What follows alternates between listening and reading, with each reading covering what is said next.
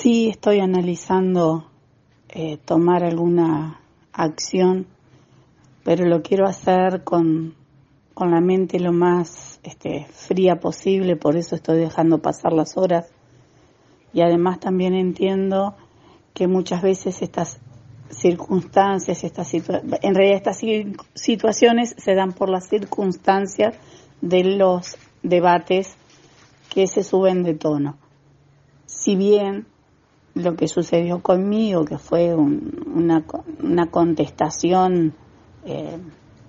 un poco este, increpándome ante, ante una pregunta de eh, si, si, creía que eran graciosas ese tipo de, de actitudes en el recinto, fueron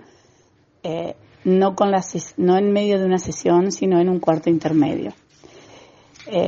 pero sí fue, fue una situación fea